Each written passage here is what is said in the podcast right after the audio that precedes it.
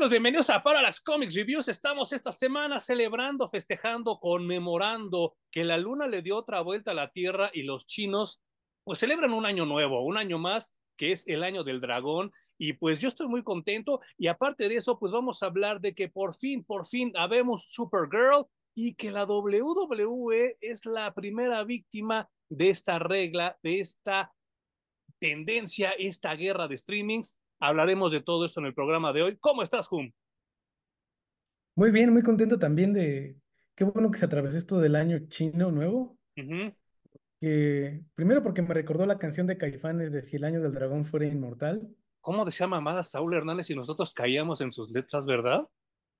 Pues es que, güey, yo a veces me pregunto si, Humberto, si me logras explicar una canción, una, de Caifanes, te voy a dar toda la razón de que te hayas convertido fan número uno.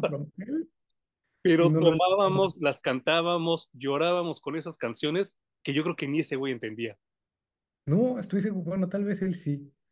Pero seguramente tiene una libreta entera de anotaciones de, para entender sus códigos de las letras de las canciones, güey, y poder traducirlas y decir, lo que quise decir es esto, ¿no? Lo que quiso decir, ahora como con Google Translator, a ver si algún día alguien nos hace el paro, eh, o, tú que tienes un canal de YouTube, puedes poner el, el nervio del volcán explicado. Explicado, sí, sí, sí, pero yo creo que tendría que meterme unos pases, güey, o unas pinches fumes, güey, porque no, no hay manera de, entender ese pedo. Pero bueno, la podemos poner al final de este capítulo porque sí viene mucho a, a, a, colación, porque es precisamente el año del dragón el que estamos este, viviendo a partir de ya de este sábado, que la luna le dio la vuelta a la Tierra, porque recordemos que los chinos no miden sus días de acuerdo al Sol, lo, lo miden de acuerdo a la Luna. Y eh, fíjate que me estaba yo acordando que este cómic, ahora que lo volví a leer, me, creo que me gustó más que la primera vez que lo leí, pero encontré algunas fallas en su, en su estructura. Pero siento que no fue culpa del escritor, yo creo que fue culpa de los editores, porque se le ocurrió publicarlo en un momento muy malo de los cómics que fue Civil War, Dark Reign y todas esas mamadas. ¿Qué opinas tú, Hum? Eh, acuerdo qué otro cómic que leímos le pasó así igualito, güey. Pero bueno, no importa. Ah, esto también es como que se meten e-, esas historias que están pasando en el universo de Marvel, de Marvel y lo único que logran es meter ruido dentro de, historias que, que, de otra manera serían muy buenas, ¿no? Y no conforme con todo este ruido que se está metiendo, también creo que el escritor se metió en un trip que a mí me encanta, pero que ya con su trip más lo que está ocurriendo en el universo Marvel se vuelve muy complicado, que nos empieza a presentar las historias de todos los Iron Fist que ha habido en la historia. Y tristemente nos presenta las historias muy cortitas. Hay Iron Fists que su historia ocupa en este cómic una página, tal vez dos. Claro, claro. Eh, Pero este, este cada uno a mí se me antojaba que alcanzaba como para 10 páginas que me lo contaran, güey. Justo eso iba a, comentar, Home. Yo creo que desde que te conozco, desde que empezamos a, a tener esta amistad, tú siempre has hablado de que los superhéroes no son necesariamente la encarnación actual que podría haber un antes o un después. Yo antes no era tanto de esa idea y me costaba mucho trabajo cuando tú me lo platicabas, pero aquí creo que queda la perfección. O sea, creo que sí, el viaje de Danny Rand ha sido como muy corto, muy breve, porque es un cómic muy breve, es un cómic que nació en los 70 tardíos y entonces no tiene todo el bagaje de Fantastic Four, no tiene todo el bagaje de Spider-Man, mucho menos del Capitán América y de Superman, ¿no? O sea, es una estancia muy breve, que apenas va a cumplir 50 años, que a lo mejor dicen, ah, no, 50 pues años es un chingo. Sí, pero no se ha publicado de manera continua. Y entonces Iron Fist ha sufrido de que pues se tiene que reinventar cada generación, cada cinco años, para hacer algo fresco. Y creo que Ed Brubaker lo logra, pero al mismo tiempo no. Ahorita les comentaré por qué. Eh, yo he comentado en varias ocasiones, es más, mi canal de YouTube tiene una sección que se llama Mayo de Madrazos, donde hablo de películas de, de, artes marciales mexicanas.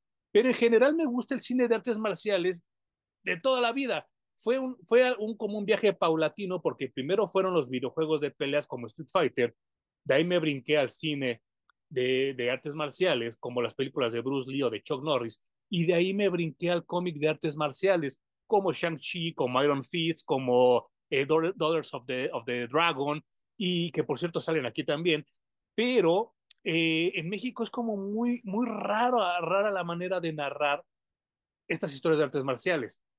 Siento que el Bruce Baker le gusta, pero no entiende el cine de artes marciales y lo termina convirtiendo en otra cosa que no, no me desagrada, pero sí me brinca. No sé si estás de acuerdo con lo que pienso, Ju. Es que yo creo que Ed Brubaker en lo que se basa es en el cine gringo de artes marciales. Probablemente sí. O sea, recordemos que todo lo que llegó a Estados Unidos estaba pasado por el filtro y los ojos de productores, cineastas, mercadólogos de Estados Unidos. Entonces tenían que decidir qué sí vendía de este lado del planeta. Claro. No se traían absolutamente todo. Y de hecho, si ves los estilos de narrativa de uno y otro cine, cambian muchísimo, güey. hay hay unas películas en China que eh, da hueva verlas o intentan ser cagadas, pero no entiendes el humor que están manejando, eh, la velocidad con la que ocurren las peleas, en fin, tienen muchas diferencias, ¿no? Hasta las tomas y los encuadres, ¿no?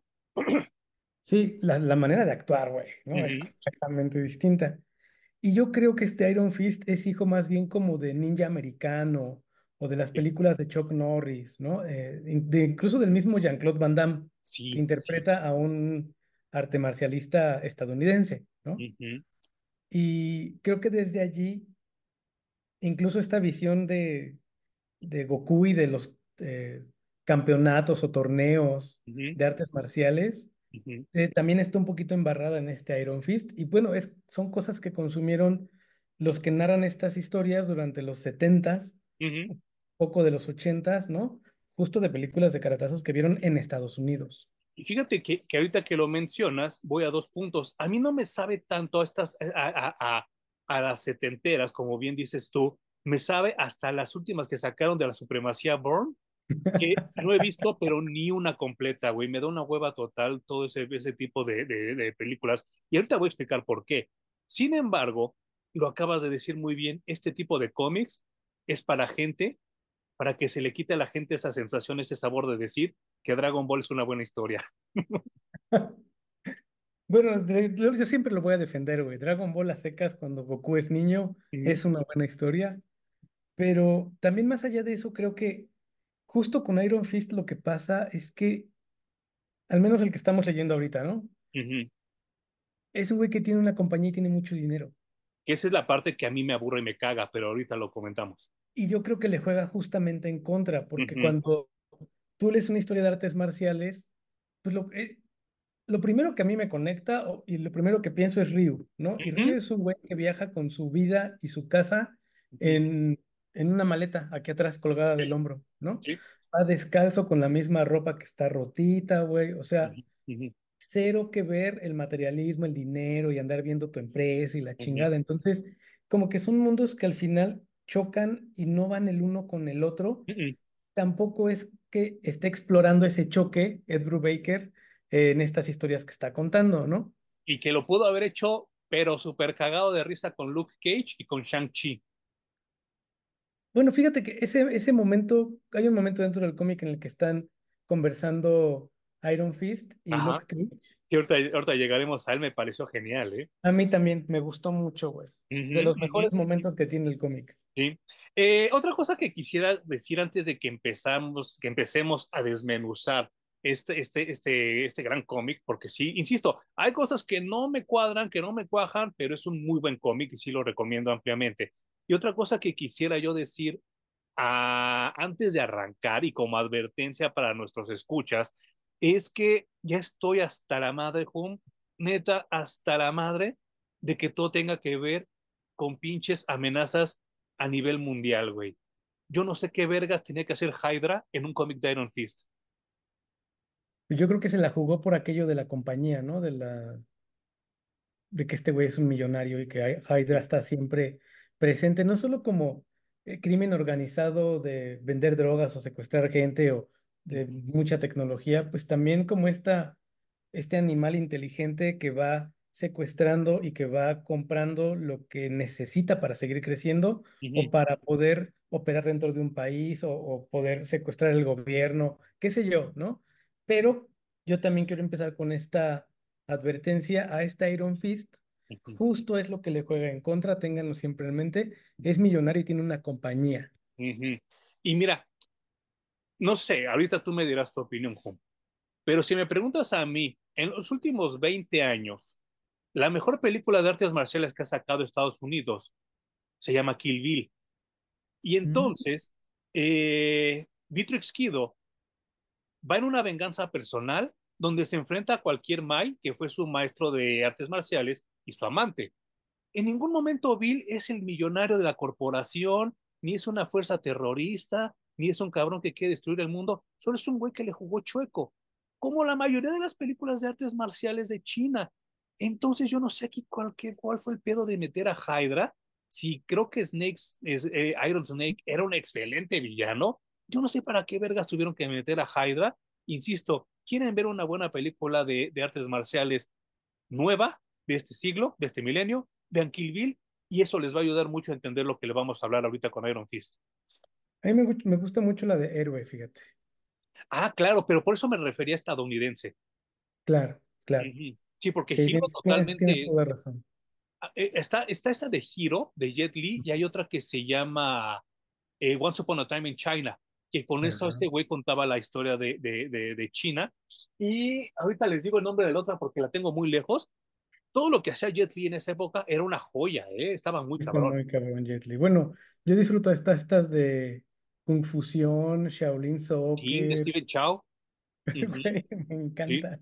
No, no sé si, si, si tú comulgas con, conmigo al decir que, por ejemplo, Ang Lee, ese güey, depende cómo amanezca el dólar, o hace muy buenas cosas o hace pura mamada, ¿no? Bueno, ahí está su mayor fracaso en el mundo, que es Hulk, ¿no? Sí, no manches. Y en cambio ves el tigre y el dragón, dices, ¿qué pedo? Es el mismo güey, no mames. qué cosa tan hermosa, sí. Pues mira, yo, yo espero que algún día la vida me bendiga, me ayude a llegar a trabajar en Marvel Comics porque no mames, qué ganas tengo yo de hacer una historia de Iron Fist, güey. Y, pro- y, y, y yo la haría precisamente como este tipo de películas, sin complicaciones, sin pedos, sin terrorismo, sin nada de esas pinches empresas. Y vaya, el cómic empieza, híjole, de verdad está muy cabrón, porque este güey, llamado David Aja, qué bárbaro, qué dibujantazo es ese cabrón, ¿eh? No mames, no, no, no, está muy cabrón ese güey. O sea, Síganlo en luego, Twitter, síganlo en Twitter porque sí, también publica muy seguido cosas ujú, y a mí me gusta mucho, mucho, güey. eh, los fondos, sí, sí. las perspectivas, los golpes, ¿no? De, de Iron Fist. Todo es así como, güey, ¿por qué? ¿Por qué tienes tanto talento? Y aparte, ¿sabes qué? Yo hasta siento que el güey o tiene algo en los ojos especial o tiene unos lentes particulares hace cuenta que el güey todo lo ve como depredador en un contraste súper alto que hace que sus dibujos sean igual de contrastados y de contrastantes. Y entonces a la, a la hora de pasar las páginas es un deleite muy cabrón. Incluso le agregan al dramatismo de la historia, ¿no? Hay Sí, sí, una, sí, sí, una página con la secuencia en la que salen las hermanas sí. y que se convierten en, creo que son cisnes o garzas. Yo, yo asumo que son las garzas porque es el estilo del Kung Fu del Crane. Exacto, tienes toda la razón. Se convierten en garzas y salen volando y tiene eh, justamente estas sombras duras que tú mencionas y la secuencia se ve tan, tan, tan bonita, incluso oscura, güey, no tiene un pedo. Me gusta mucho lo que hace este cabrón. Sí, y precisamente la primera escena, bueno, la segunda porque la primera, como comentaba Juma hace rato, están recordando un Iron Fist de antaño, que pues hasta el, hasta el estilo del dibujo no me, no me convence tanto porque es hasta casi casi anime. Y recordemos que China y Japón son dos sabores muy diferentes. Y, y, y pues no me convence, pero cuando entra David ella, pues vemos al Iron Fist reventándose su madre en una azotea pues como deberían de ser las historias de Iron Fist, ¿no? O sea, yo te, ese güey también me caga cuando lo metieron a los Avengers, me caga cuando lo metieron a los Defenders. Ese güey yo lo veo en la calle reventándose su madre. Es que es eso, güey. Esta escena a la que nos referimos con Luke Cage es, están en un hospital, así como que lo metieron al IMSS, ¿no? Porque tampoco es como que, ay, eh, chéquenle que si tiene seguro, ¿no? Y si lo vamos a... Ajá. Ahorita, ahorita qué bueno que lo mencionaste, Juan, porque se me había olvidado. Ahorita voy a sacar ese cómic. Ese personaje que aparece ahí, que rescata a Danny Rand después de la putiza que le ponen, eh, se llama Night Nurse. Es un personaje viejísimo de los 40s y de los 50s y lo rescata precisamente Ed Brubaker eh, para Daredevil y después lo trae aquí para Iron Fist y es una, es una enfermera que tiene como una clínica, como bien dices tú, de esas pues totalmente putres y totalmente chafitas, pero está diseñada para rescatar a los superiores urbanos. De hecho, la, la, vimos en Daredevil, en la serie de Netflix. Uy, con esta delicia de mujer llamada Rosario Dawson, ¿no? Exactamente, sí. que, que, también fue un gran acierto que la sacaron en la serie, me parece. Sí, sí, sí. Y que se está rumorando que va a salir ahora en el nuevo MCU, pero ojalá que no. Pero volvemos a lo que tú decías. Es un güey que se parte a su madre en la azotea, lo meten en un hospital de mala muerte, llega Luke Cage y no es de, uy, qué hospital tan feo. No, así son los hospitales aquí, güey, ¿no?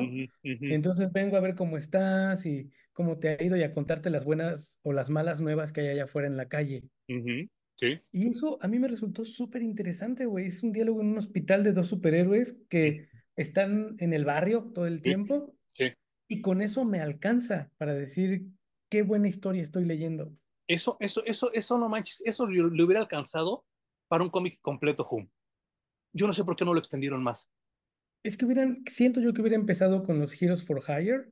Y bueno, técnicamente sí empieza con los Heroes for Hire, pero no los puede agarrar, porque como tú ya bien dices, estamos en medio de la guerra civil. entonces, las Heroes for Hire están del lado de Iron Man.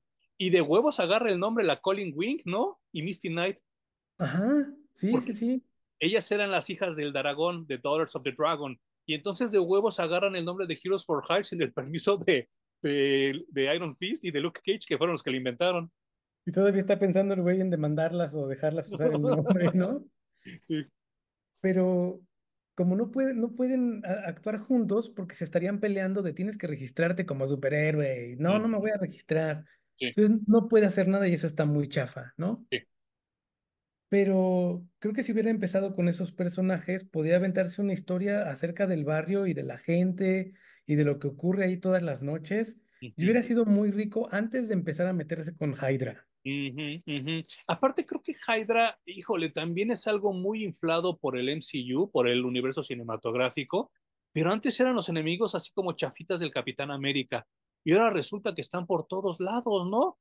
No tiene mucho, no tiene creo que ni tres meses que Jumi y yo, en otro episodio que por favor visítenlo, hablábamos de los agentes de Atlas. No mames, cómo me hubiera gustado más que hubiera sido Yellow Hand, digo, este Yellow Claw en vez de Hydra. Y además que son héroes que tienen que ver unos con los otros, ¿no? Después si ves ahí un crossover de Agents of Atlas con Heroes for Hire, Queda la perfección. Fenomenal, güey. Sí, no, no, no, no manches. Eh, pues ese momento, híjole, yo, yo he tenido la fortuna, porque no lo puedo llamar de otra manera, la fortuna de viajar a Nueva York y estar desde los lugares más bonitos hasta los más pinches de allá. No sabes cómo me recordó ese Nueva York feito por donde estuve también paseando. Estas, estas escenas cuando está con la Night Nurse y todo ese desmadre. Y también este Nueva York corporativo cuando están hablando de la torre de Rand, ¿no? De las oficinas de Rand. Ahí sí medio se me cae la historia, porque insisto que viene, viene un personaje que de verdad ni siquiera me acuerdo de su nombre, es como, es como el gato, es como el, el, el Julius Fox o el no sé qué, Vicente Fox, o cómo se llama el que le ayuda a Batman, este... Lucius, Lucius Fox.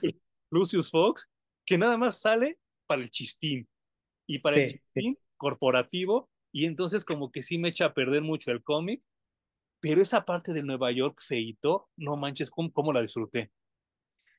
Sí, es que, güey, Iron Fist, además el estilo del dibujante se da perfecto para contar cosas de la calle, güey. Sí, sí, sí, sí. Y fíjate que a mí me resultó muy, muy feo, me causó mucho ruido y estuve pensando en eso casi todo el tiempo. O sea, bueno, ¿de qué trata esta historia de Iron Fist, güey? Exacto, exacto. Y pues a cada rato decía de nada, de nada, de nada, de nada, de nada.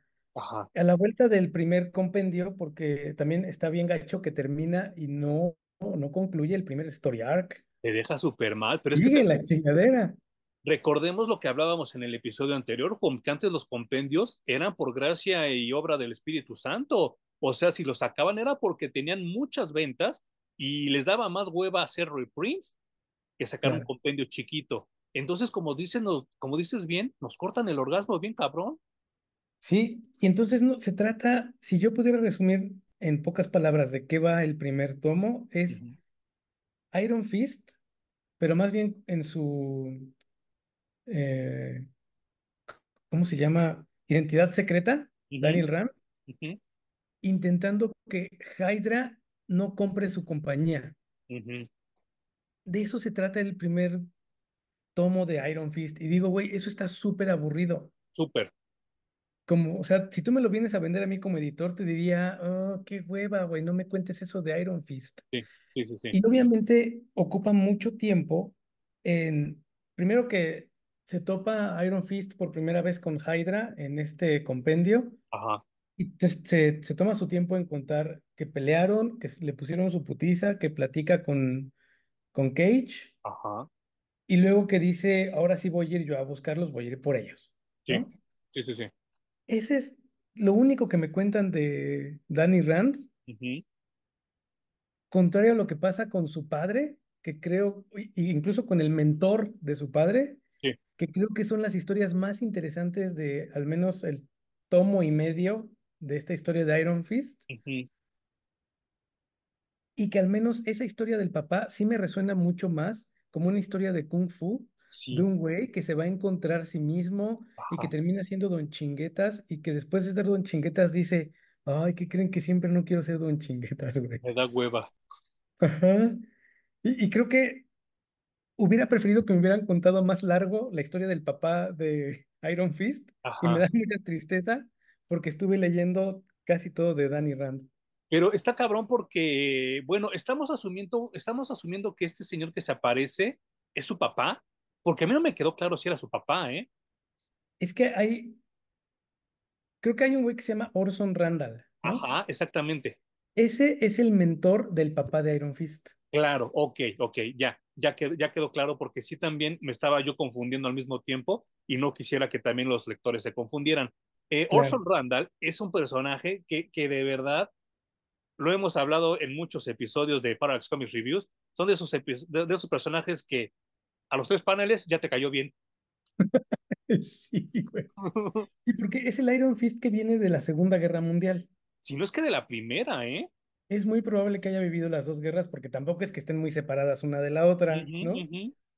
Y me gusta mucho porque el personaje viene ultra traumado de la guerra, güey. Sí, sí, Lo sí. último que quiere es verse inmiscuido en más, más violencia. La chingada, no quiero saber absolutamente nada más de Iron Fist, Sí. de nada.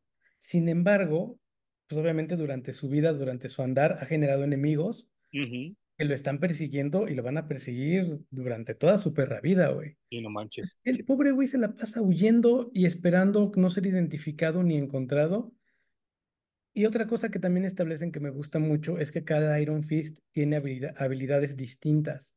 Eh, así como me pasó con, con Shang-Chi, en ese mismo puesto donde yo compraba mis cómics de Shang-Chi, eh, regresando del dentista, se me aparecían también los de Iron Fist, que aquí decía puño de hierro por parte de Mac Division. No tengo tantos como de Shang-Chi, pero están estos que pues eran los originales y estos que ahora resulta que son la panacea, que son los que hacían aquí en México de manera ilegal, aunque ya la, la historia revisionista diga que no, sí tenían el permiso de Marvel y de y, y estos talentosos dibujantes. No, huevos, los hacían como pinche piratería. Y ahora resulta que cada uno de estos cómics valen mil, dos mil pesos porque pues, estaban hechos en México.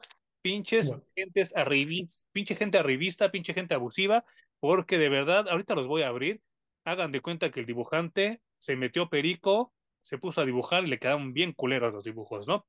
Pero bueno, otro cómic que les quería enseñar antes de, de, que continuáramos con esto, de este episodio de Iron Fist, aquí tengo este recopilatorio de Night Nurse con una portada horrible que no sé, no sé quién la hizo, ahorita les voy a enseñar, pero me aventé estos cómics de Night Nurse porque la portada es moderna, pero los cómics que vienen adentro no lo son, son los clásicos de, de aquellos años. Y afortunadamente adentro, pues viene la portada original en la que se inspiró esta otra. Ustedes pueden ver, esta es la, la nueva. Perdona a los que me están oyendo y esta es la original que está 700 veces mejor. Busquen por favor en Google Night Nurse, el número uno, y van a encontrar la portada original y probablemente si ponen Night Nurse 2015, les va a salir la otra portada que está pues de la superverga, ¿no? Aquí te habla de que son varias enfermeras las que atienden el turno nocturno, por así decirlo, y eso también se infiere muy bien en la serie de Daredevil, porque Rosario Dawson dice que no es la única que atiende a los superhéroes callejeros en desgracia, ¿no? Lo cual sigo creyendo, Home, que es un conceptazo que no lo explotaron bien. Ay, sí, porque además puede ser la que conecte varios mundos, ¿no? Oye, es que, es que ¿cómo, cómo, cómo, ¿cómo se te ocurre, cómo te pasa por la cabeza hacerle una pinche serie a Echo, hacer una serie a pinche, a todas esas que hemos así destrozado, a Secret Invasion, y no le das una serie a Night Nurse, güey? Es que eso estaría bien, bien fregón. Bueno, pero ya hablamos de que perdieron el piso, ¿no? Y ya querían hacer series y películas de absolutamente todo. Uh -huh. Y este concepto estaba muy, muy interesante, sobre todo si la intención, que ya conocemos que sí era esa, uh -huh. era traerse las series que había agarrado Netflix en algún momento, sí. traérselas a Disney Plus, porque ya los derechos estaban de ese lado, ¿no? Uh -huh. Entonces, justo esta enfermera hubiera sido la llave para empezar a traerlos y ver sobre todo qué pegaba el si todavía pegaba Iron Fist, si todavía pegaba Cage, si todavía pegaba eh, incluso Daredevil, ¿no? Ahorita hablaremos de la serie de televisión de Iron Fist, que es punto menos 427 puntos de, puntos, puntos de mierda de malísima. Este, y ahorita hablaremos de la caricatura que salió a raíz de este cómic que estamos hablando, que también es mala, no lo que le sigue, cabrón. La pinche serie donde salía con Spider-Man que actuaban todos como pendejos, pinche serie horrible de mierda.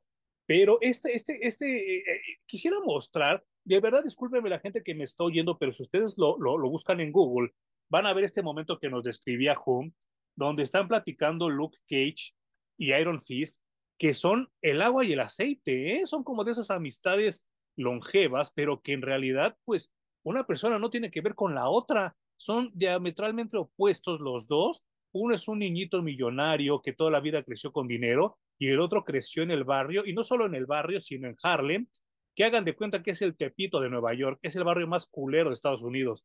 Y entonces, este, pues Luke Cage tiene que buscar la manera de cómo hacer billete, mientras Danny Rand lo ha tenido toda la vida.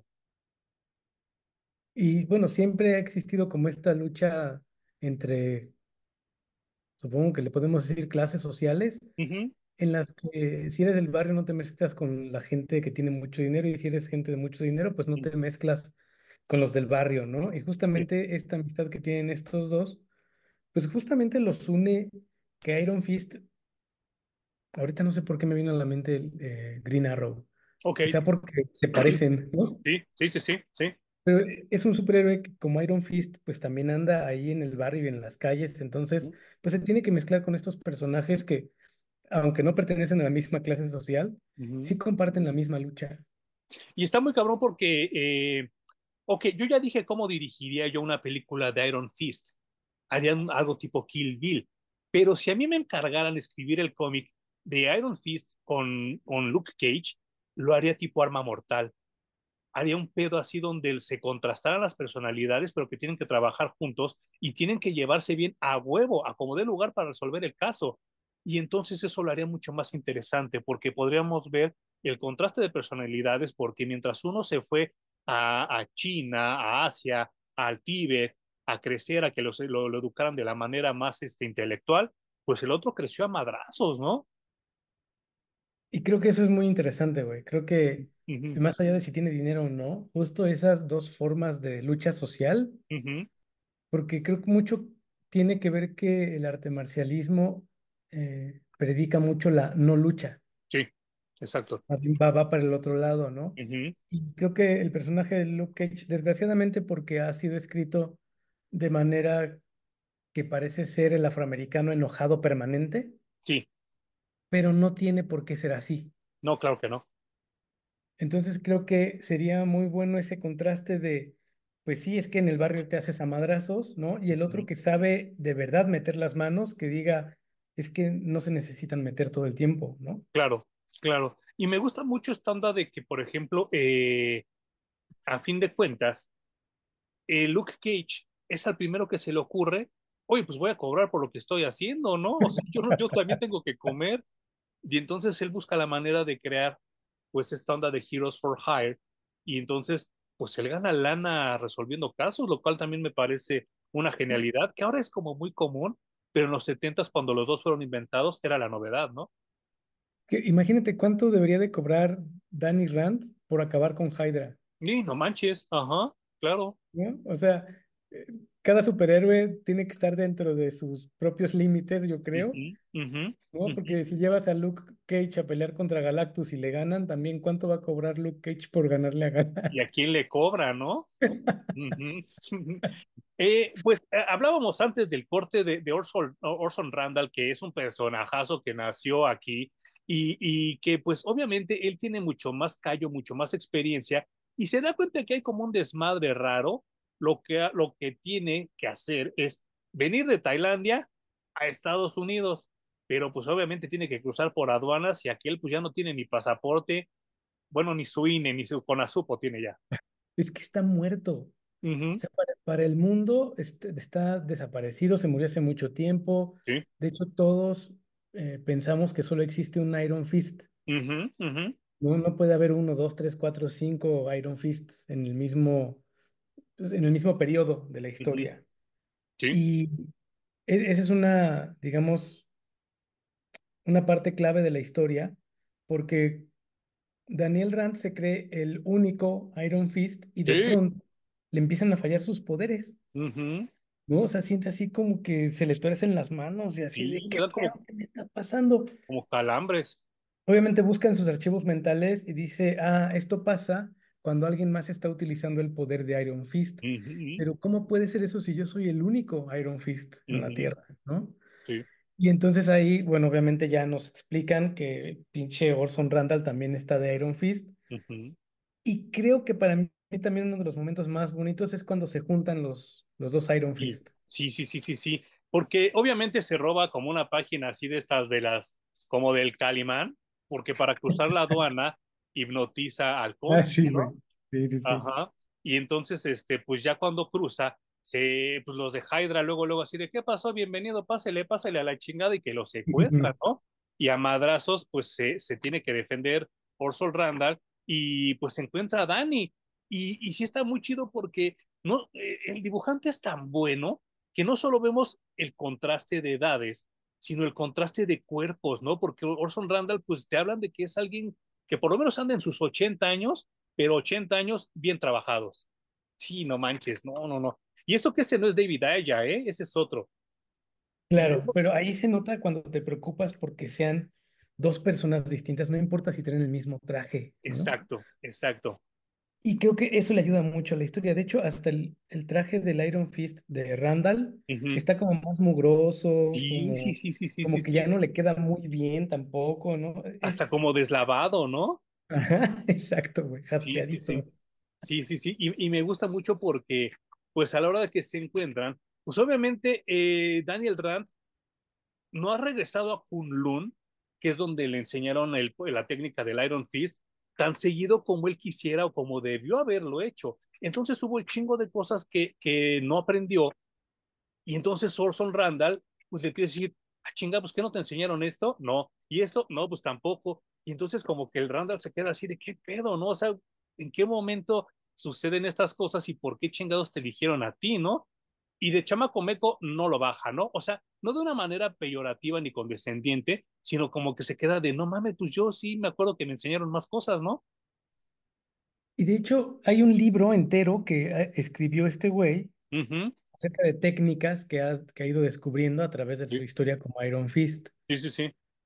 Y eso, a eso me refería yo que mencionaba en el bloque anterior que cada Iron Fist tiene distintas habilidades y cada Iron Fist aprende técnicas durante su vida, ¿no? Sí, No, no está limitado a practicar exactamente lo mismo que le enseñaron en Kunlun durante toda su vida. Puede desarrollar técnicas propias. Sí, Y claro. también depende de los enemigos que vaya enfrentando, pues va aprendiendo cosas nuevas, güey. Y, y que Y eso te lo eso dicen en la universidad, pum.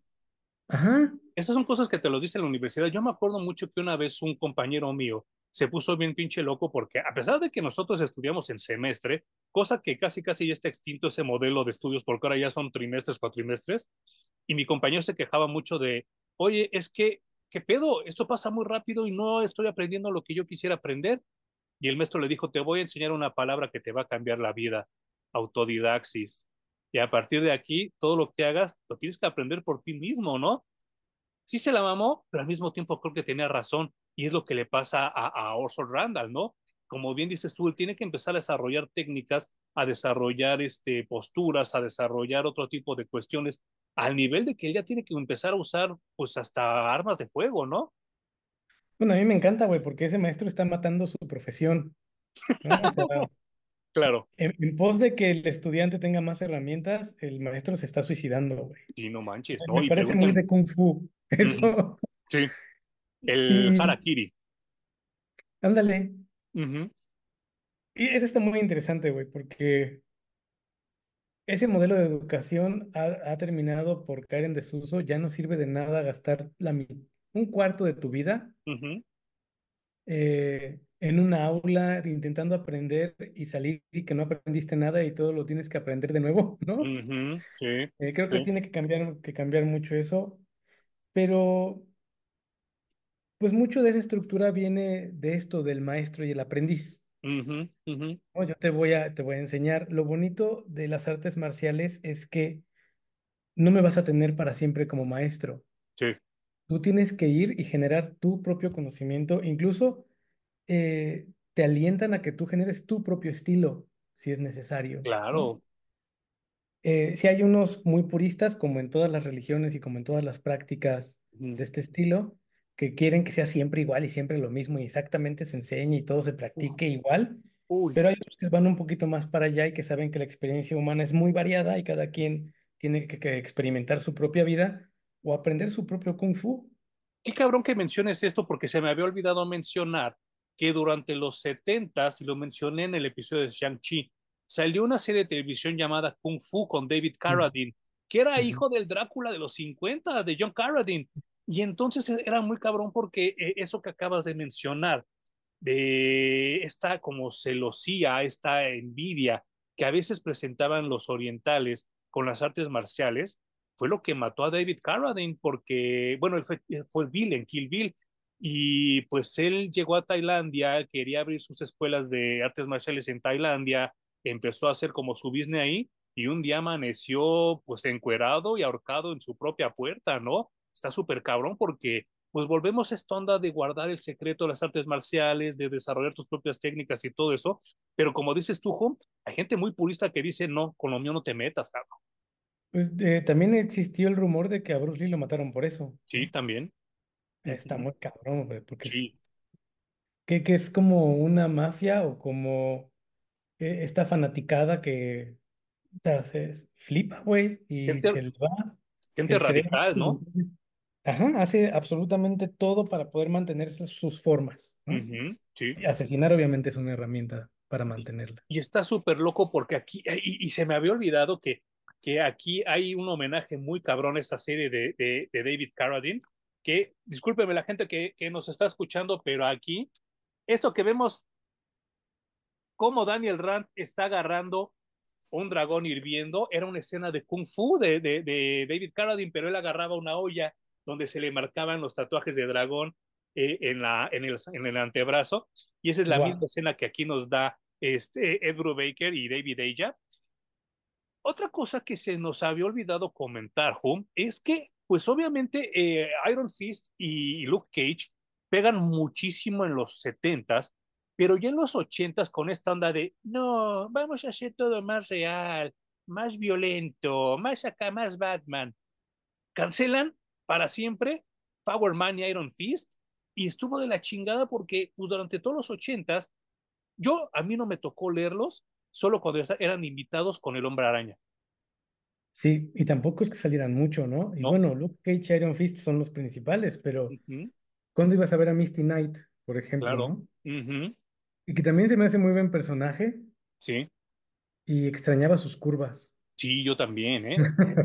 Y, y, y bueno, eh, el, que, el que decide rescatar, retomar a Iron Fist es John Byrne, que alabado sea su nombre, que él fue al que le encargaron acabar con Iron Fist. Le dijeron, güey, tú tienes que escribir los últimos números, tú sabes cómo los matas y a la chingada, ¿no? Y entonces John Byrne como que le dio cierto, cierto recelo, cierto coraje que lo obligaran a hacer eso.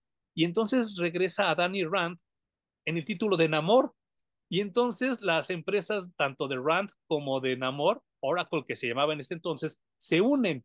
Y es aquí, pero estamos hablando de los noventas donde todo tenía que ser corporativo. Y entonces creo que Edgar Baker quiso como medio, medio homenajear este run de John Byrne, pero sí siento que me sobra mucho, mucho, mucho.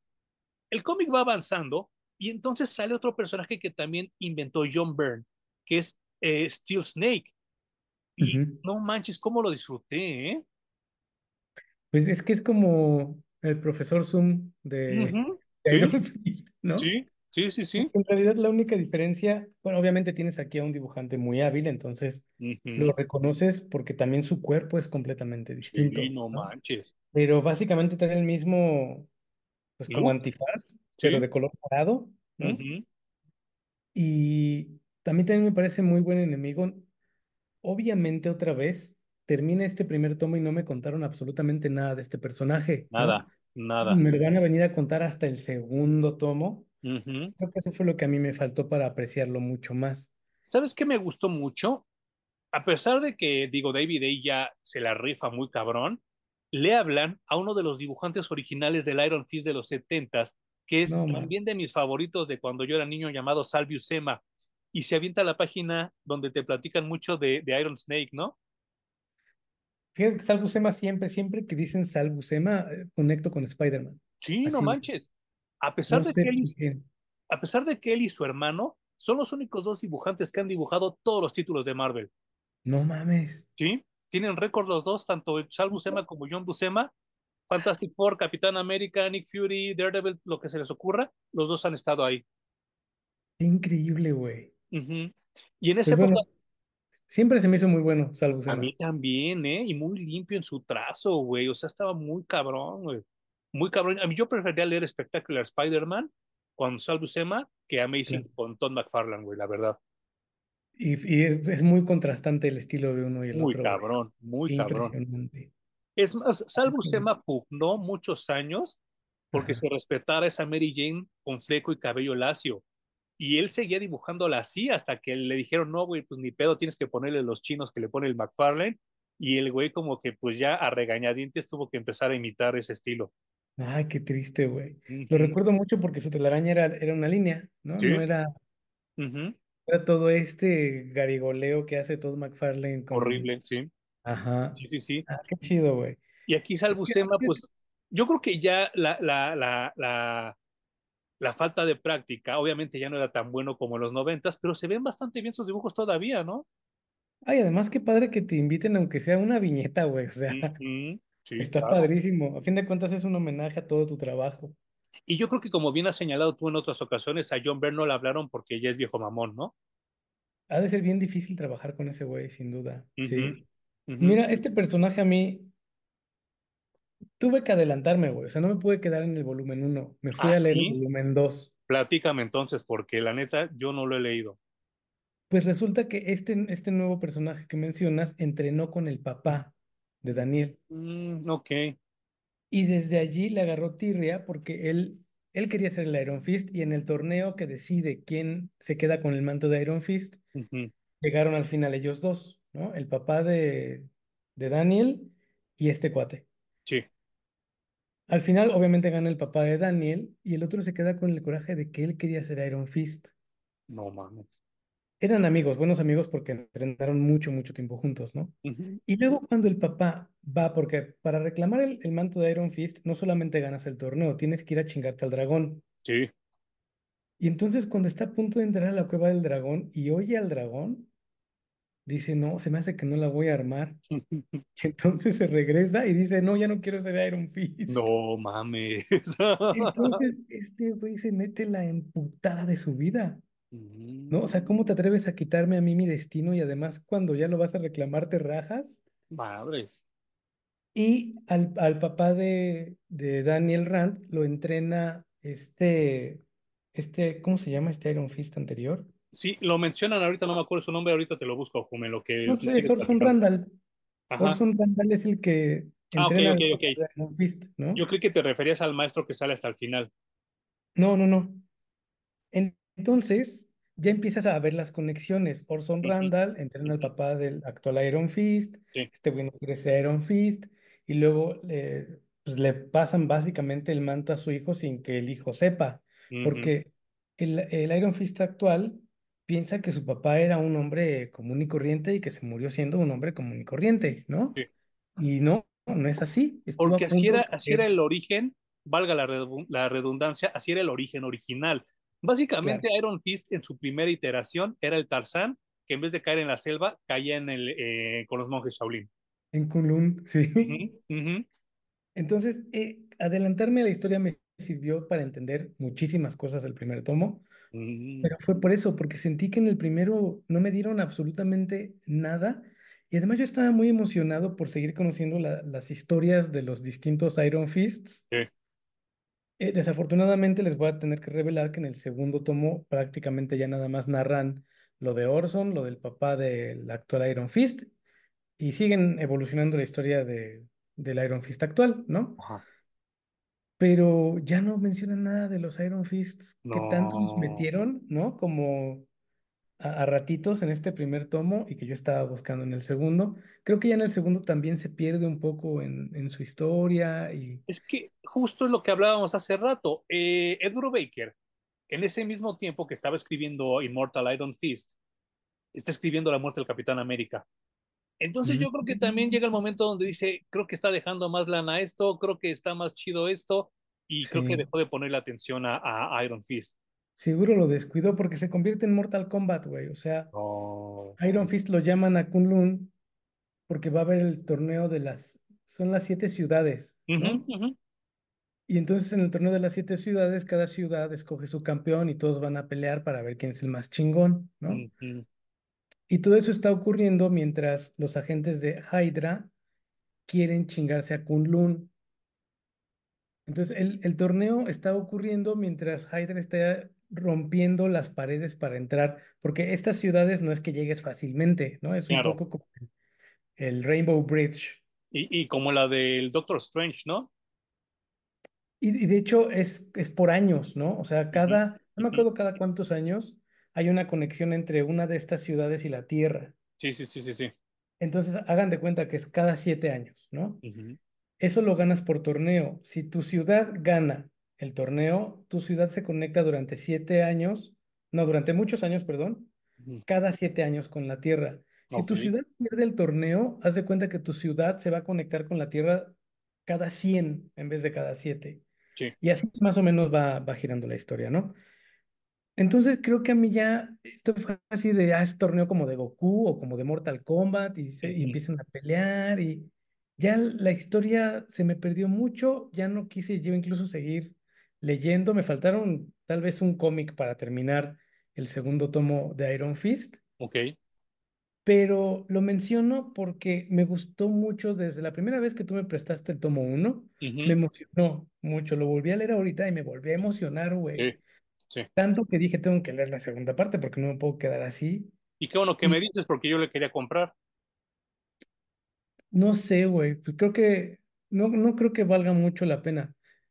Es que, ¿sabes qué? Esto del torneo que, que dices, sí me emociona, sí se me antoja, pero yo no sé por qué carajos nunca han hecho un torneo donde esté Shang-Chi, donde esté Luke Cage, donde esté Colin Wing, y se rompan su madre entre ellos como un, como un torneo, ¿no? De verdad que fuera así. No les des ideas, güey, porque ya una vez hicieron un torneo De la Marvel. ¿Te acuerdas que se llamaba Contest of Champions? Qué malo fue. Y aparte, luego sacaron otro todavía más culero que se llamaba Shadowland, ¿te acuerdas? Sí. No mames de la verga. güey.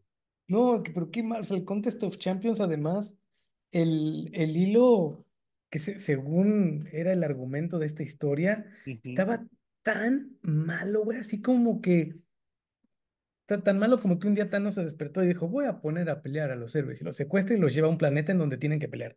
Sí, no manches, ¿no? De la, de la verdad. wow, qué genio eres. sacaron. Contest of Champions 2 y 3, creo, ¿eh? No, bueno, es que ya descubrimos que a veces la gente se va de boca con historias malas, ¿no?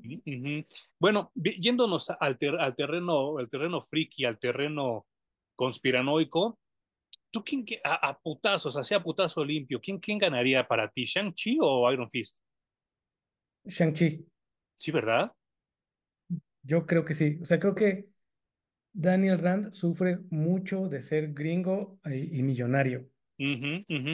Y eso le, no, ya a mí no me, no me parece que sea un maestro del Kung Fu, tanto como Shang-Chi. Sí, claro. Y no trae tanta calle, ¿no? A pesar de que ese es, es héroe callejero. Sí, no, no, no, no, para nada. No, Shang-Chi es la neta, güey. O sea, de hecho no sé, a lo mejor tú sabes, si los dos pertenecen a compañías distintas y luego fueron adquiridos, porque es el mismo personaje, güey. no, los dos son de Marvel Home. Qué cagado, ¿no? Que tengan que tener uno chino y uno gringo. Sí, claro. Pero yo creo que también es lo rico de esa época de Marvel, ¿no? O sea, que también sí se parecían, pero no se parecían, y a ver cuál vendía más, y a ver cuál caía mejor, y todo ese desmadre, ¿no? Es un poco la emoción de ver pelear a Bruce Lee con Chuck Norris, ¿no? Claro, sí, no manches, o a Ryu creo con que de allí nacen estos dos personajes. Sí, no, hasta la fecha con Ryu y Ken y Scorpion y Sub-Zero, ¿no? Sí, qué cagado, ¿no? Sí. Este, yo nada más quisiera terminar, Hum, con lo del primer tomo, y de nuevo valga la redundancia con el final, donde ya se arma la putiza por todos lados y llegan los cuates del Iron Fist a tirarle paro, también me emocionó mucho, ¿eh? Sí, eso también. Y en el segundo tomo salen a pasear, No manches. no lo revientan. Eh, una de las cosas que a mí me dejó con mal sabor de boca al final es que matan a Orson Randall Ajá, y entonces Iron Fist en ese momento obtiene el poder completo de Iron Fist, ¿no? Que claro. El villano dice se le duplicó el poder de Iron Fist. ujú, Y en ese momento el villano dice, eh, bueno, ya me voy porque ya estás muy poderoso. Nos Mm, vemos en el torneo. sí, es cierto. Se va, güey. Sí, sí, sí, sí. Ya, sí, la, la batalla final te la quedaron a deber. horrible, de la verga. Sí, pero antes de eso, fíjate que pasa algo que me gusta mucho y creo que hay algo que Ed Brubaker hace muy bien y me he dado cuenta tanto aquí como en el Capitán América, que son los diálogos. Está bien cabrón en diálogos ese güey. Y entonces vemos cómo Misty Knight y, y Luke Cage, pues obviamente se le sale lo negro y todo el pinche tiempo se están quejando y todo el pinche tiempo están violentándose y están violentando a otros. Y hay un cabrón que se la pasa chingando y a cada rato dice Hail Hydra, Hail Hydra. Y entonces Misty Knight le hace una vez más que vuelvas a decir eso, cabrón, y te voy a matar. Y el güey se mete un elevador, Hail Hydra, y va que ella emputadísima a romperle su madre. Eso me pareció muy bueno. Qué bonito, güey. Fíjate que Ed Brubaker también tiene un ron de Batman. A lo mejor Sí, estaría interesante checarlo, ¿no? sí, sí, sí, no me acuerdo qué es lo que hace ese güey, pero sí me acuerdo que, que estuvo muy sonado, ¿eh? Sí, también recuerdo que a la gente le gustó y estaría bueno, interesante checarlo ujú. después cuando nos dé la comezón de Batman. Claro, y, y, y también, ¿sabes qué? Me, me, me gusta mucho es este desmadre. Bueno, ¿sabes dónde la caga? Eh, obviamente de las premisas que, que le dieron a, a, a, Stan Lee cuando le encargaron hacer nuevos superhéroes y que él se los encargó a alguien más, a la hora de sacar a Luke Cage, muchos dijeron, oye, pero es que los negros dicen un chingo de groserías. ¿Cómo le vas a hacer para hacer un cómic de negros que no digan groserías? Y entonces a los escritores y a Stan Lee como editor en ese entonces, se le ocurrió que Luke Cage, en vez de decir peladeces, dijera Sweet Christmas, así como Dulce Navidad. Entonces aquí traicionan esta premisa porque llega un momento donde Luke Cage dice Sweet fucking Christmas. Echaron a perder todo lo que había hecho los editores y los escritores de los setentas. Qué chido, güey, qué buen detalle. Sí, y está muy cagado. Y pues sale también la amiga de Misty Knight, que es, que es Colin Wing, que eh, yo no sé, a veces la veo pelirroja, a veces la veo rubia, pero que también es una máquina de matar muy cabrón, ¿no? Pues, no sé si los Heroes for Hire han tenido distintas encarnaciones, así como, El chingo, sí. Sí, ¿no? Distintas personas han formado parte de ese Pues hasta, equipo, digamos.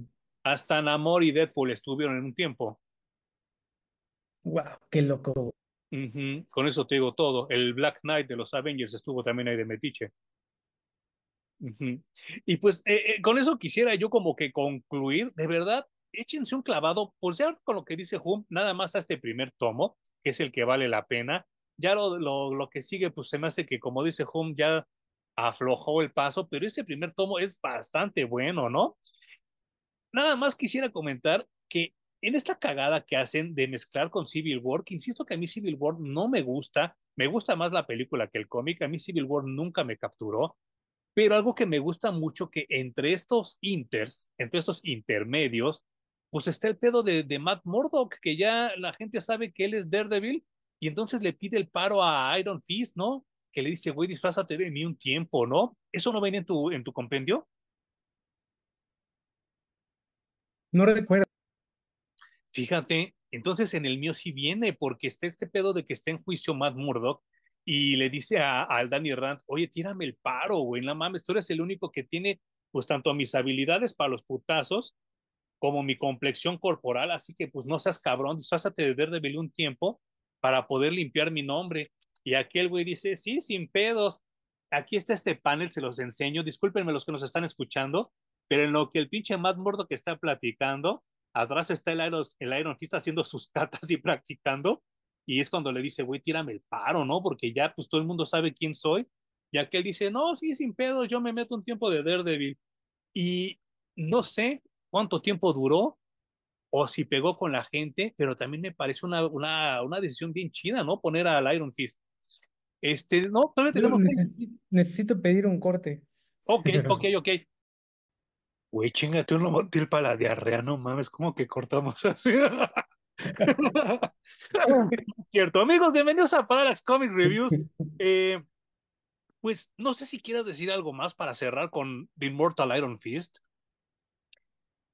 Solamente me quedo con la curiosidad de cómo termina toda esta historia. Tal vez en algún momento lo sería bueno retomarlo, ya por pura disciplina acabarnos este ron, que además no es tan largo. No, hay un ómnibus, ¿no? O sea, creo que hay un... Deben de ser unos 30 números, si acaso.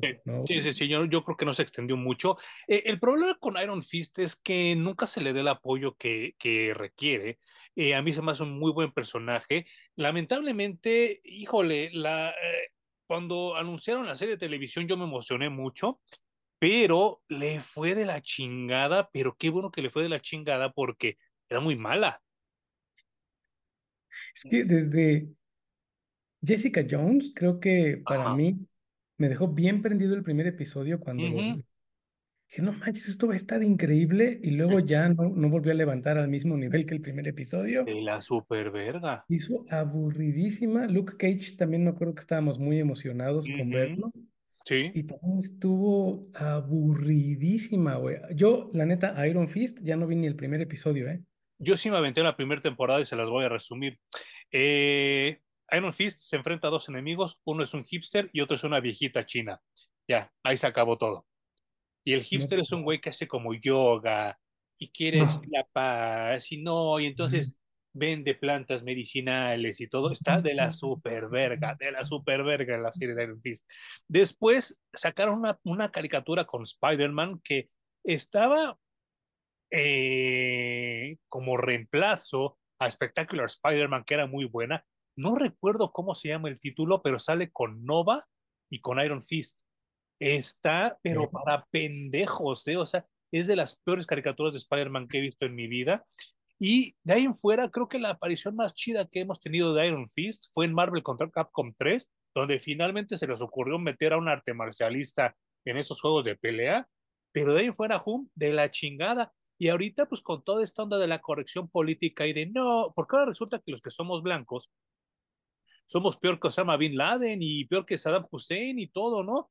Y ahora resulta que pues Marvel tuvo a bien quitarle los poderes a, Daniel Rand y dárselas a un chino.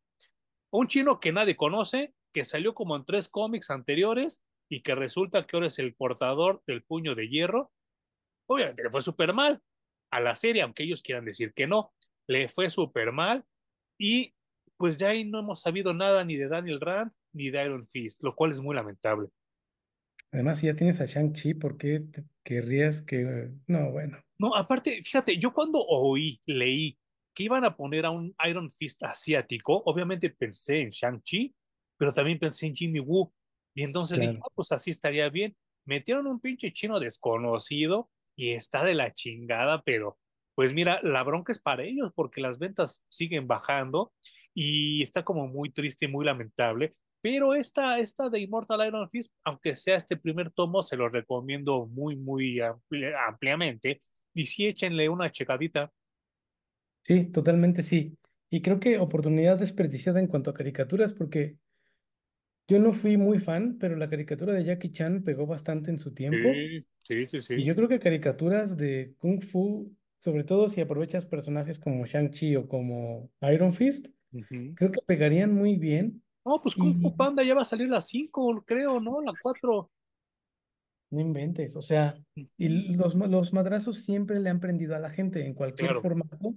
Ahí está la MMA haciendo millones de dólares cada año, ¿no? Y lo mencionaste muy bien hace rato, ¿no? Este eh, Jet Li hizo películas hasta que le llegó la vejez. Luego vimos las de las de Ip Man, que también son la pinche maravilla, ya me las aventé todas, están súper buenas y, y, y, sí, y esas fueron recomendación tuya. Y, y fíjate que, que, como dices tú, los chingadazos siempre van a pegar, ¿eh? siempre van a pegar.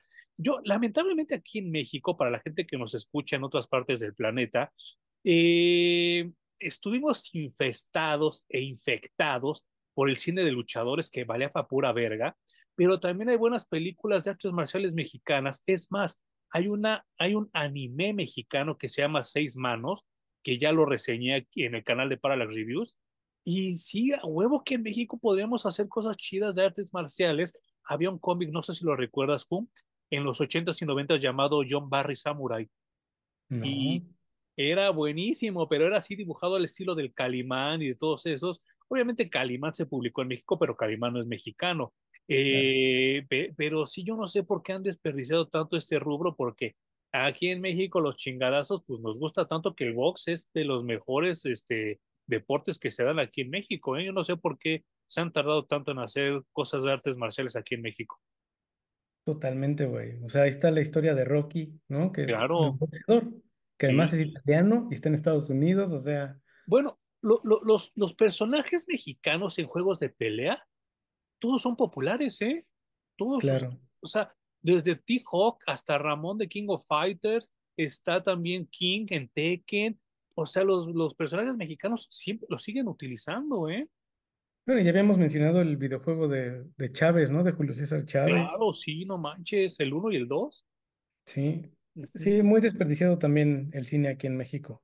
Sí. Eh, casi siempre tirado más hacia la comedia, ¿no? A la comedia y como decíamos hace rato, ¿no? El cine de luchadores que desde los 60 hasta tardíos los 90 nos llenaron de pura pinche basura, ¿no? Porque todos querían ser James Bond, güey. Eh, valdría mucho la pena analizar todos esos periodos que también luego consideramos que es pura, pura basura. Y no, pues a lo mejor sí, güey, pero seguramente otra cosa rescatable, ¿no? Con, con, este cine de ficheras y con este cine de, de, los, de los luchadores o este cine de, lo, de las comedias románticas, que también parece que es basura, no sé, seguramente hay algo que rescatar allí, pero sin duda la capacidad del mexicano de contar historias creo que está dormida. Sí, sí, sí, sí. Y bueno, eh, te tengo noticias que solo te importan a ti y a mí. No manches. Habemos, habemos Supergirl.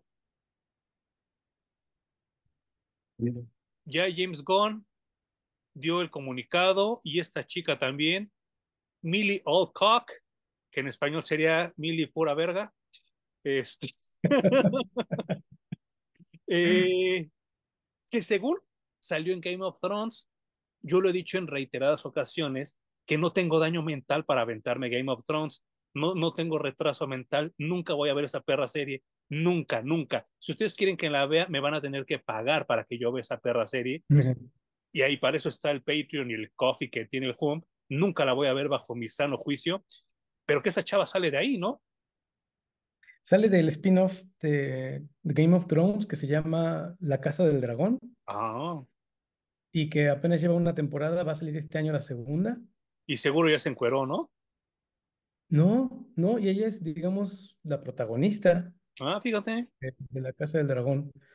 Eh, pues no sé, o sea, honestamente, esto lo voy a conectar tal vez con mi antirecomendación después. Ajá.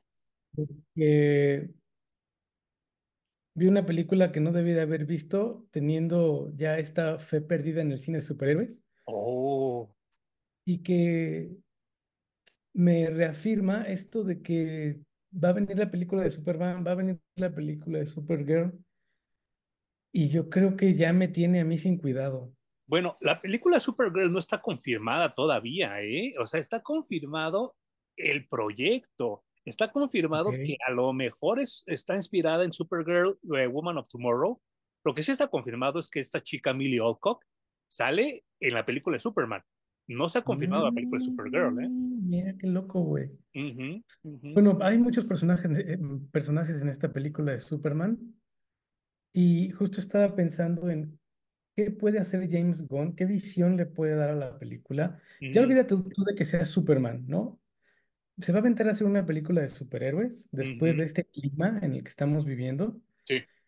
Y o sea, la, la primera que es muy fácil es que haga algo ultra espectacular. Ujú. Pero después de haber visto eh, Endgame, creo que ya no se puede hacer nada más Ah, espectacular para que la gente diga, voy a ir al cine a ver eso porque se ve espectacular. Claro. Y, ¿sabes qué? Eh, bueno, mi noticia va en función de eso, de informar que ya vemos Supergirl, pero qué bueno que hay una nueva chava, que es, que es esta chica Millie Alcock, y no esta chava tan horrible que nos pusieron Sasha Calle en la de Flash. ¿Qué, qué Supergirl tan fea, güey? A mí no me molestó, pero porque se parece. ¿Te acuerdas que una vez salió una Supergirl de cabello negro que traía un leotardo negro con S Que era hija de, que no sabíamos si era hija de Lois Lane o de Wonder Woman, ¿no? Ajá, ajá, Que era. Cirel, ¿no? Creo que yo conecté con esa y entonces no me molestó tanto el personaje no. como la actriz que Mira, contrataron la, para la, su. la, la, la chava dicen que está tan encabronada que no ha comentado nada en Twitter, ¿eh? Porque hasta Helen Slater ya felicitó a, a esta chica, la nueva Supergirl. Y recuérdame el nombre de la, de la Supergirl de Smallville. Se me fue ahorita horrible.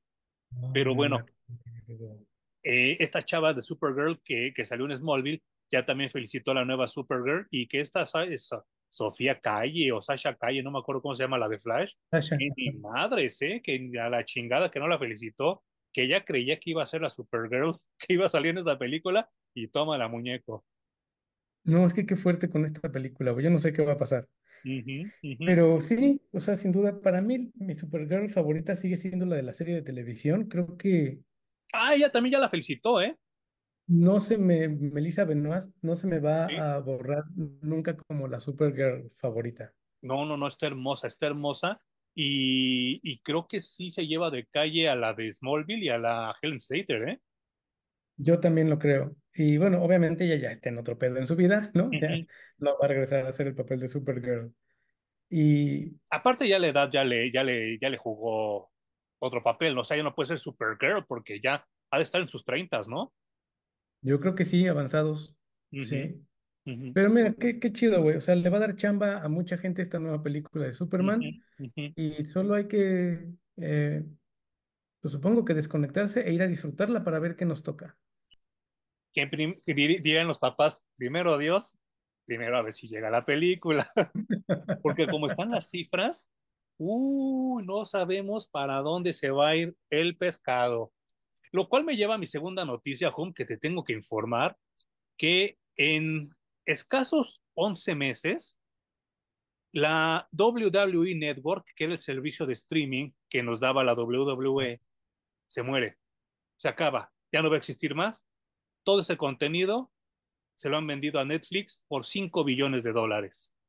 Entonces, viene lo que comentamos tú y yo desde hace mucho tiempo, que va a empezar un merge, va a empezar una fusión entre plataformas de streaming, que ya es inevitable. Y la WWE fue la primera en, en torcer el brazo.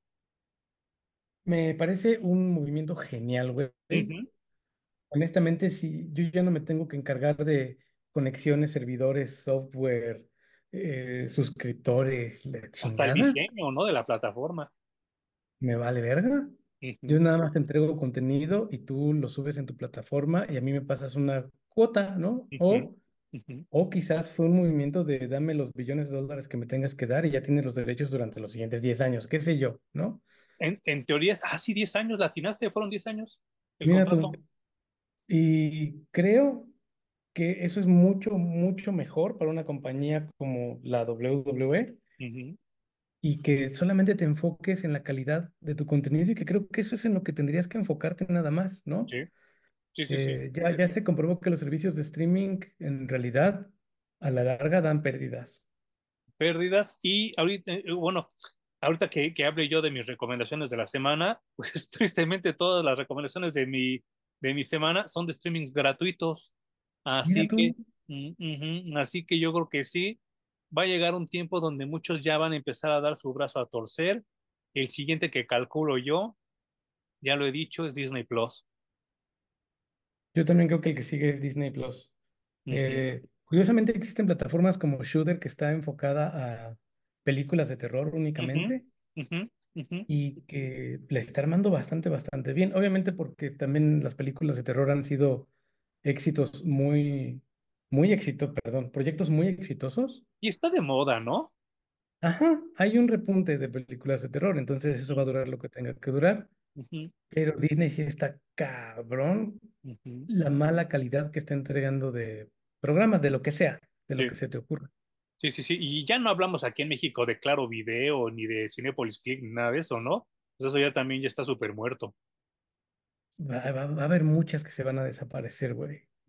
Pero está interesante. También creo que eh, no hay, más allá de, ay, qué triste y qué feo está esto, creo que está interesante ver cómo van cayendo las cartas y cómo van acomodándose las fichitas. Sí, De todas maneras, absolutamente todos los seres humanos tenemos cómo consumir el contenido fuera de la plataforma sin tener que pagar, güey. si te interesa. Si eres un pinche poser, vas a andar ahí pagando tu Netflix y tu Prime y tu HBO y todo ese pedo.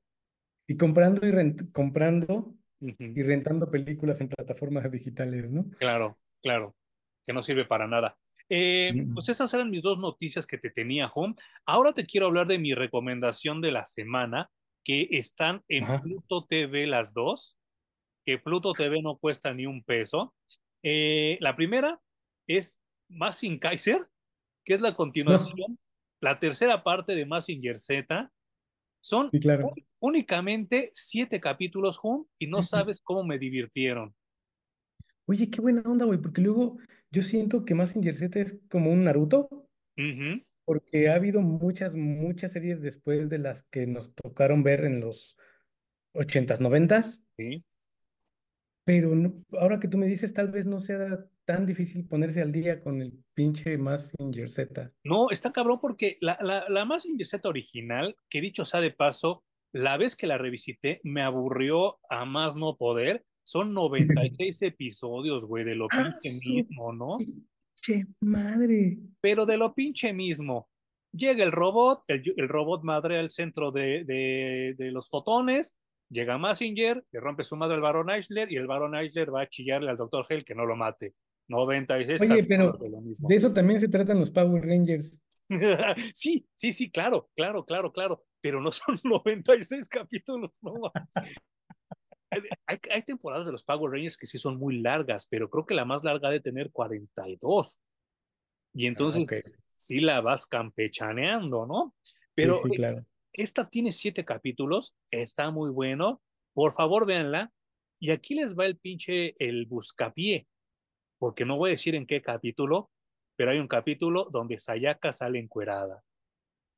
Así que si no les, no les gana el morbo por ver a Massinger, vean a Sayaka encuerada, que de verdad nunca me lo esperé y no saben cómo lo disfruté. Oye, benditos sean los japoneses, güey, qué genios. Los de esa época, porque los de ahorita ya son bien putitos también, ¿no? ¿A qué voy con esto? Mi segunda recomendación, que también está en Pluto TV, es Hokuto Shinken, que es la otra parte del Hokuto Noken. Aquí no cuentan la Mm. historia de Kenshiro, cuentan la historia de Rao, el villano. Y no crean que es episodio uno, no crean que es el guasón, No crean que es esas mamadas de, de que aquí hacen buenos a los villanos. No, aquí Rao es un culerazo, ¿eh? Y entonces también son siete capítulos nada más. Están gratis en Pluto TV y cada uno dura 23 minutos, así que se la pueden aventar sin pedos en lo que ven el Joker. Oye, nosotros no llegamos a esta parte de la historia del Hokuto Noken, ¿no? No, esa de Hokuto Shinken acaba de salir en el 2007, Jun. O sea, el personaje de Rao no sale hasta donde nosotros llegamos, ¿o sí? No, no, no, esta es una historia nueva, ¿eh? Que acaban de escribir hace poco. Oye, qué bien. Sí, obviamente, pues ya no pueden continuar la historia de Kenshiro porque sí es conclusiva. Pero pues, están contando una precuela donde el villano es villano, ¿eh? Nada de que, ay, me hago malo porque me roban mi cartoncito, o me hago malo porque no sé qué, no me dejan casarme. No, no, no, aquí es culero el Rao, ¿eh? Y está súper buena la serie. Porque mi mamá me atosigaba, ¿no? Porque mi mamá me molestaba. No, no, no, no, aquí está cabrón. Dos recomendaciones gratuitas las dos, ¿eh? Y que no les quita más de una tarde, porque tanto Massinger como Hokuto Shinken duran 23 este, minutos por episodio. Oye, qué bien. Yo, la verdad, primero quiero dar mi anti-recomendación. A ver, dime, dime. Por no, no sé en qué momento mi cabeza masajeó y luego decidió que era una buena idea ver Aquaman 2. ¿Fuiste al cine? No, no, no, no, no, ah, ya, está para, ya está para verse en línea. Ah, ok, ok, ok. Entonces me la aventé, obviamente mientras desayunaba y hacía otras cosas, güey, ¿no? Tampoco le iba a poner mucha atención. Claro. Y, güey, la película no se trata de nada. Aquaman ya no es Aquaman, Mera ya no es Mera. No, man. Eh, nadie le echó ganas al proyecto, todos actúan con una hueva. Eh, Jason Momoa, que antes se, se, le veían las ganas, ¿no? De ser Aquaman y bromeaba y estaba, todas las bromas incluso que hacía durante la película, se le notaba que las disfrutaba mucho, güey. No manches. No, o sea, parece que a todos les quitaron el alma y los pusieron a actuar. Yo creo que ni el guion, el pinche James Wan, yo creo que después de ver cómo le fue a todo el universo, DC ya dijo así como, ya quiero terminar esta mamada e irme a hacer mis películas de terror. Sí. Entonces la película es completamente vacía. Al final estábamos platicando acerca de esto con Ale y le, le pregunté, mira, ¿es tan mala que dime un solo momento que te haya parecido así como, ah, estuvo chido este momento en la película? No, Y, y ya sabes, ¿no? Le empecé la cuenta regresiva así de 6, 5, 4, y ella buscaba, buscaba 3, 2, 1, no logró encontrar un momento representativo de la película. Le digo, Mira, a Aquaman, de hecho, lo ponen vestido todo el tiempo, con ropa muy holgada. Si le hubieran quitado la playera a Aquaman y hubiéramos visto que estaba bofo, ya hubiera tenido un momento memorable la película, ¿no? Pero no tiene nada, güey. Fue muy triste, muy, muy triste. Pues dicen que los que están muy agradecidos con esa película son los de Marvel porque le quitó el récord a la peor película de superhéroes que era Capitana Marvel 2.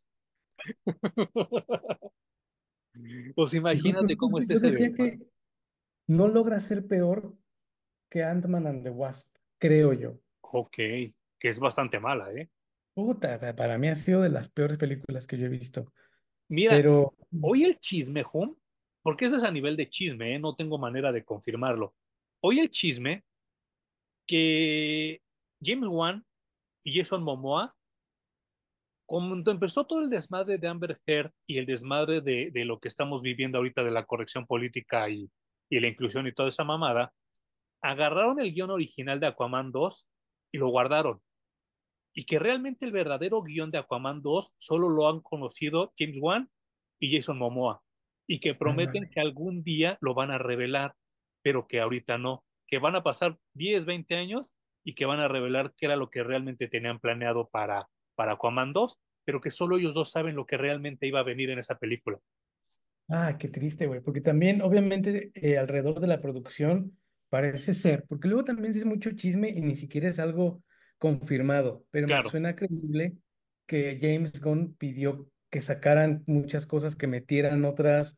Se nota en eh, Shazam 2. la película, o sea, esa película está pasada por muchas tijeras. Y, lo creo porque tardó muchos años en estrenarse, güey. Mucho, mucho.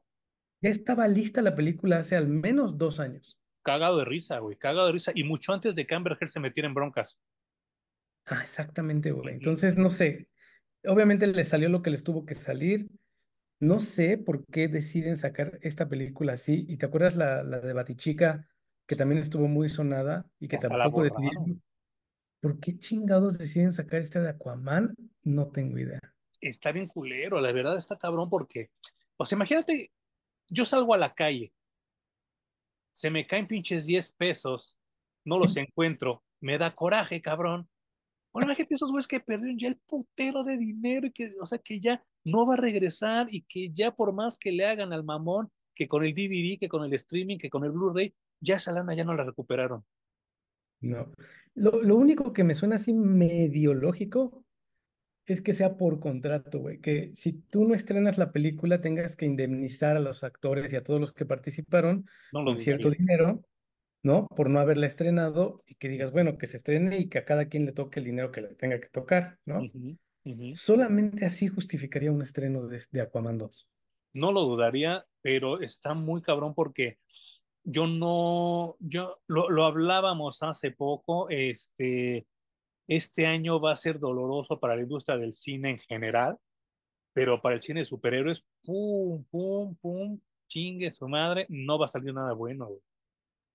Y me duele, ¿eh? Me duele porque pues a mí me encantan los cómics y los superhéroes, pero si es así de, híjole, no, no, no mames. le tienen que bajar un- mucho, mucho, mucho al octanaje de las películas de superhéroes. Ahora que estábamos hablando de Iron Fist, me acuerdo mucho de la emoción, y, y hablando de nivel de calle, ¿no? De cuando Superman y Doomsday se meten de los últimos golpes y que revientan las ventanas del diario El Planeta. Sí, Y digo, güey, o sea, para mí era así como el, el golpe más fuerte que yo, yo había visto en los cómics, ¿no? sí, Y obviamente eso es todavía un nivel que nosotros como humanos podemos comprender qué está pasando, ¿no? El nivel de la fuerza de un golpe así. Ya cuando vamos a golpes, eh, no sé, Si hablamos de a dónde hemos llegado con el universo Marvel y esas historias en las que peligra el universo o el multiverso, las pongo al nivel de cuando Goku con un golpe destruye un planeta, Sí, no ¿no? manches. Sí, no, ya, ya está muy gastado. ya, ya, ¿qué más vas a contar, güey? ¿Cómo voy a conectar yo con ese personaje? Es imposible. Entonces yo, su- lo que yo buscaría en la historia del- de Superman de la película sería bajarlo ya mucho más a la Tierra, ¿no? ya no hacerlo tan, llévalo al espacio y que venga Darkseid, que ya también Darkseid me tiene hasta la madre, güey. Sí, no manches. Y, y, y lo deseas muy bien. Creo que esta, esta miniserie de Superman Lost es lo que está haciendo, ¿no? No Bueno, lo llevó al espacio, pero de una manera muy humana, ¿no? No es el güey que puede ir y venir de los confines del universo ujú. En un segundo y estar en la Tierra y estar aquí y allá y lo sabe todo y es súper poderoso y no. Sí, Creo no. que eso está, eso está bien, ese es un buen Superman, ¿no? Algo más aterrizado.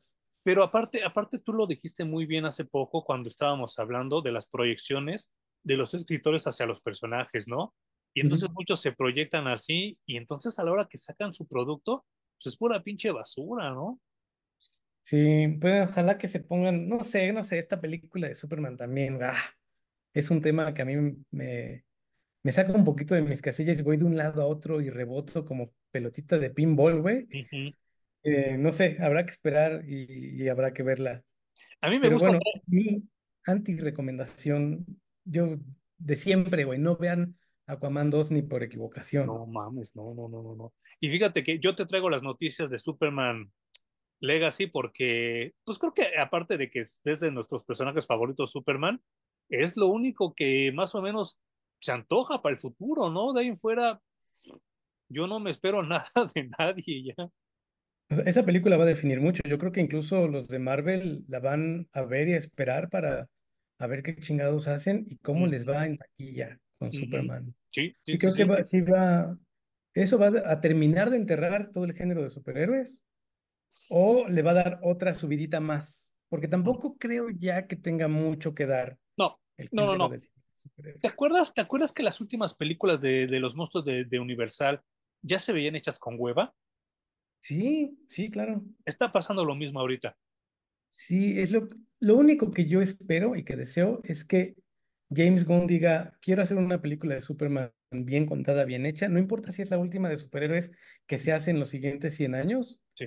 que digan a la vuelta de 20, no mames, qué buena película de Superman hicieron, que no valoramos porque estaban pasando por un momento muy complicado. Y se repetiría el ciclo, Jun, porque la última película técnicamente del universo de Universal, vaga la redundancia, es Abbott y Costello conocen a Frankenstein, que No es una maravilla, es una chingonería, a pesar de que es medio comedia, medio horror, pues ahí nos despedimos de Bela Lugosi, de Lon Chaney, de todos esos monstruos clásicos.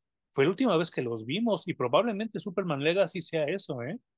Ojalá que sea una gran despedida así majestuosa, como cuando yo sentí, como lo que yo sentí cuando fui a ver la de eh, Rocky Balboa, que fue la última Uh, sí, sí, de. Rocky. O sea, güey, ca- casi me levanto a aplaudir, a despedir, O ¿no? Creed, ¿no? En Creed también. Rocky Balboa. Ya después apareció en Creed, ¿no? Que para mí fue una sorpresa y estuvo bien, Sí. pero ese cierre de Rocky Balboa me pareció genial. O Rambo, ¿no? También la de Rambo cerró chingón. Ah, la de Rambo, sí, sigo pensando que debió de haberse muerto. No, no digas eso, Jun. ¿Cómo los narcos van a vencer a Rambo?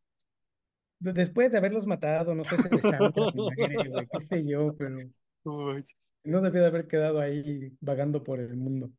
Bueno, y, y, y mi antirecomendación va, va en función a eso, Jun, porque ah, así como tú reculaste con Wonder Woman de Tom King, yo reculo y dejo de recomendar Legion of Superheroes, la caricatura, que acaba en una pendejada, güey. No, mames.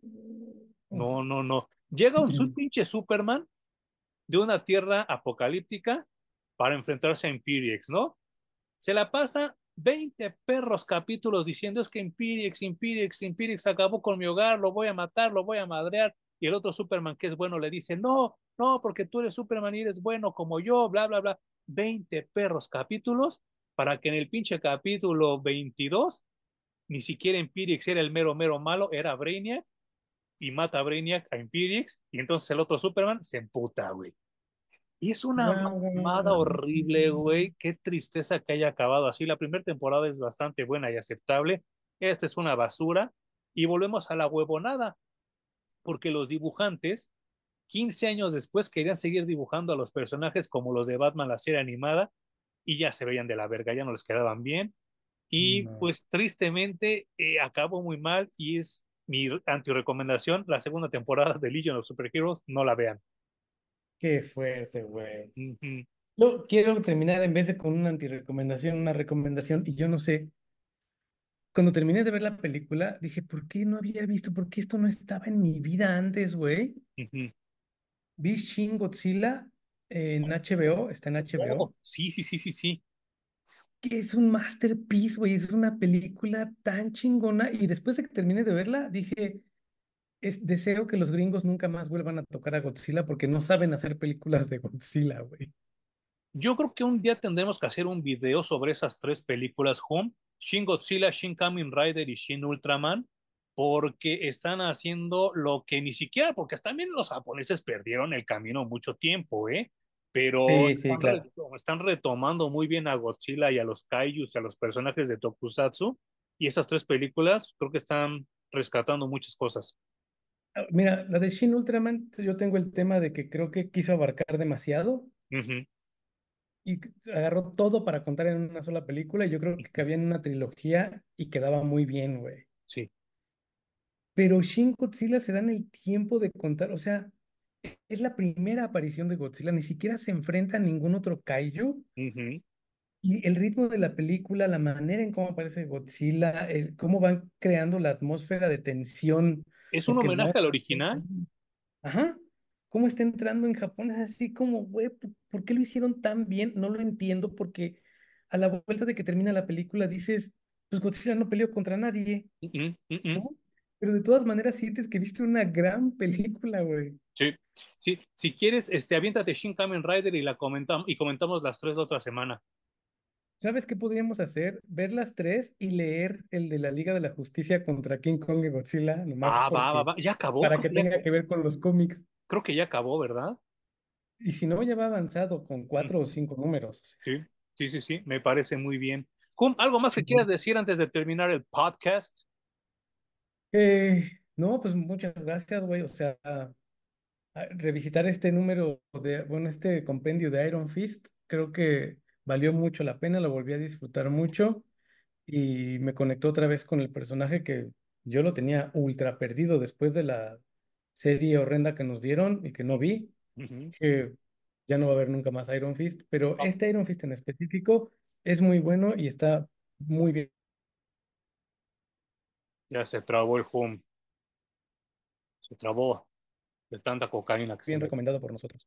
Ah, muy bien, ya te habías trabado. Dije, de tanta coca que se mete, se trabó. Eh, yo nada más quiero cerrar con una, con una eh, anécdota, porque insisto que la cultura china es una chingonería, yo soy muy fan de esa cultura. Una vez estaba yo paseando con una chava que era de China, estábamos en el centro, y obviamente esta banda que pues se dedica a vender tours y se dedica a vender este, pues las visitas a los museos, le estaba hablando del Templo Mayor, ¿no? Y le dijo, pase, pase, pase a presenciar 500 años de historia. Y entonces esta chava pues sonríe de una manera medio burlona, ¿no? Y entonces este chavo le dice, ay, ¿cómo, cómo este, le causa gracia 500 años de historia? Y ella le respondió, miren, ustedes miden su historia en siglos, nosotros los chinos las medimos en milenios. Y es la verdad, tristemente es la verdad. La cultura china es la neta y creo que Iron Fist la retrata muy bien muchas veces y por eso es un cómic que vale la pena. Muchas gracias, Hum. Gracias a ti, Manuel, y a los que nos escuchan y ven. Y nos estaremos viendo y escuchando. Ah, bueno, rapidísimo. Eh, arroba Blackstar-Parallax para ver mis dibujos. En Facebook, Brains con triple I, N y Z para las, los proyectos editoriales del Hum. Arroba eh, Parallax CR en X, anteriormente Twitter. ¿Y qué otra cosa? Eh, de Miedo Podcast, el otro podcast del Home. ¿Qué otra cosa me falta por anunciar, Home? No, creo que ya, con eso estamos. Creo que todo, todo estamos y cualquier cosa estamos aquí. Si ustedes quieren que leamos, que chequemos algún cómic que ustedes tengan muchas ganas, por favor, mándenlo, no, o sea, mándenlo, mándenlo de formato físico digital, lo leeremos seguramente y lo disfrutaremos mucho y aquí lo comentaremos, obviamente se les va a dar el reconocimiento de que ustedes nos lo recomendaron y estaremos aquí al pendiente de todos sus comentarios, tanto en el podcast como en el video podcast, aquí en Parallax Comics Reviews. Feliz año nuevo de dragón. ¡Pum! Feliz año nuevo.